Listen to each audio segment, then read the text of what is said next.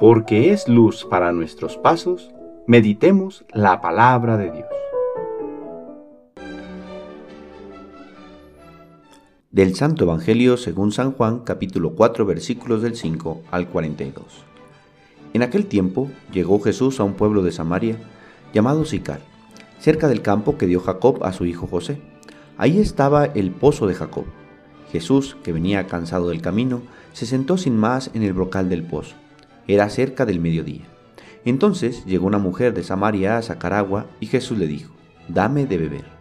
Sus discípulos habían ido al pueblo a comprar comida. La samaritana le contestó, ¿cómo es que tú, siendo judío, me pides de beber a mí, que soy samaritana?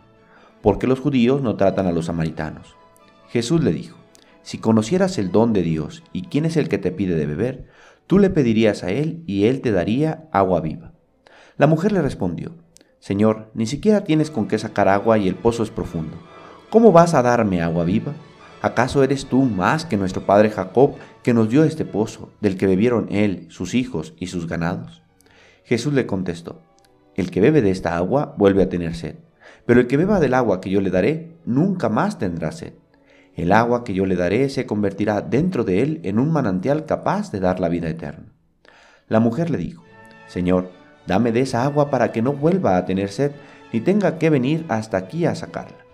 Él le dijo, Ve a llamar a tu marido y vuelve. La mujer le contestó, No tengo marido. Jesús le dijo, Tienes razón en decir, no tengo marido. Has tenido cinco y el de ahora no es tu marido. En eso has dicho la verdad. La mujer le dijo, Señor, ya veo que eres profeta. Nuestros padres dieron culto en este monte y ustedes dicen que el sitio donde se debe dar culto está en Jerusalén. Jesús le dijo, Créeme mujer, que se acerca la hora en que ni en este monte ni en Jerusalén adorarán al Padre.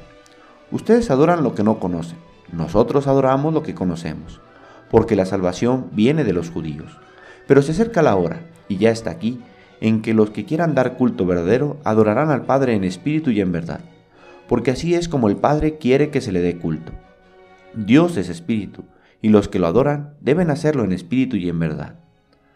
La mujer le dijo, ya sé que va a venir el Mesías, es decir, Cristo. Cuando venga, Él nos dará razón de todo. Jesús le dijo, soy yo, el que habla contigo. En esto llegaron los discípulos y se sorprendieron de que estuviera conversando con una mujer. Sin embargo, ninguno le dijo, ¿qué le preguntas o de qué hablas con ella? Entonces la mujer dejó su cántaro, se fue al pueblo y comenzó a decir a la gente, vengan a ver a un hombre que me ha dicho todo lo que he hecho. ¿No será este el Mesías? Salieron del pueblo y se pusieron en camino hacia donde él estaba. Mientras tanto, sus discípulos le insistían, Maestro, come. Él les dijo, Yo tengo por comida un alimento que ustedes no conocen.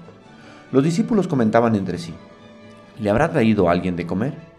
Jesús les dijo, mi alimento es hacer la voluntad del que me envió y llevar a término su obra. ¿Acaso no dicen ustedes que todavía faltan cuatro meses para la siega? Pues bien, yo les digo, levanten los ojos y contemplen los campos, y ya están dorados para la siega. Ya el segador recibe su jornal y almacena frutos para la vida eterna. De este modo, se alegran por igual el sembrador y el segador. Aquí se cumple el dicho, uno es el que siembra y otro el que cosecha. Yo los envié a cosechar lo que no habían trabajado. Otros trabajaron y ustedes recogieron su fruto. Muchos samaritanos de aquel poblado creyeron en Jesús por el testimonio de la mujer. Me dijo todo lo que he hecho. Cuando los samaritanos llegaron a donde él estaba, le rogaban que se quedara con ellos, y se quedó allí dos días. Muchos más creyeron en él al oír su palabra, y decían a la mujer, Ya no creemos por lo que tú nos has contado pues nosotros mismos lo hemos oído y sabemos que Él es, de veras, el Salvador del mundo. Palabra del Señor.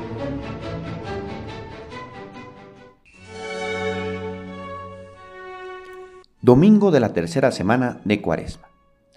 Dame de beber. Petición profunda y enigmática en este domingo que Jesús hace a la samaritana. En apariencia el Evangelio nos presenta solo un encuentro más, entre un hombre que tiene una necesidad y una mujer que pareciera poder remediar esta, sin más problema que meter su cántaro al pozo y dar un poco de agua a aquel que le pide. Pero el encuentro va más allá. Nos habla de verdades más profundas, de dos tipos de sed que se encuentran en el camino y que solo se podrán mitigar la una en la otra, la sed del ser humano y la sed de Dios. Dios, al crear al hombre, ha puesto en él una sed de infinito, un deseo de algo más que busca saciar de diferentes maneras, pero que solo podrá saciar en Dios. El ser humano, como la samaritana, tiene que ir al pozo a buscar agua una y otra vez, y pareciera que con ello ha solucionado el problema. Pero no, vuelve a tener sed. En esta sociedad tan marcada por el consumismo, pareciera que las sustancias, las cosas o las personas pudieran resolver esa sed que envuelve nuestro interior. Pero no es así. Seguimos teniendo sed. Este encuentro nos muestra un detalle íntimo de la vida de aquella mujer. La samaritana había tenido ya cinco maridos y el actual no era su marido.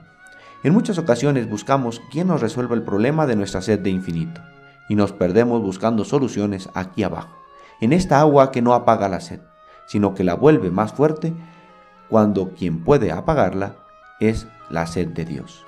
Sí, Dios tiene sed, tiene sed de que lo podamos encontrar, que lleguemos hasta su fuente y podamos gozarnos de esa vida que solo Él nos puede dar.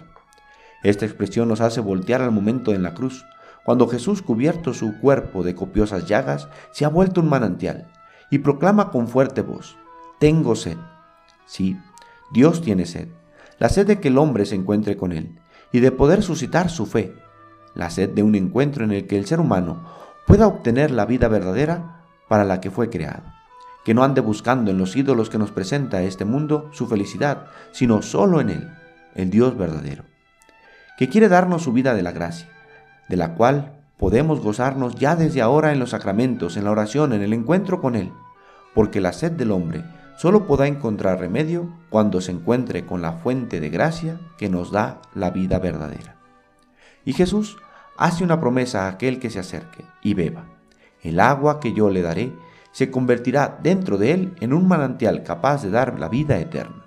Es decir, esta vida de gracia que nos hace ya gustar desde ahora y que nos da vida no se queda solo en la persona que se acerca a ella, sino que se comunica a los demás. Jesús nos convierte en un manantial.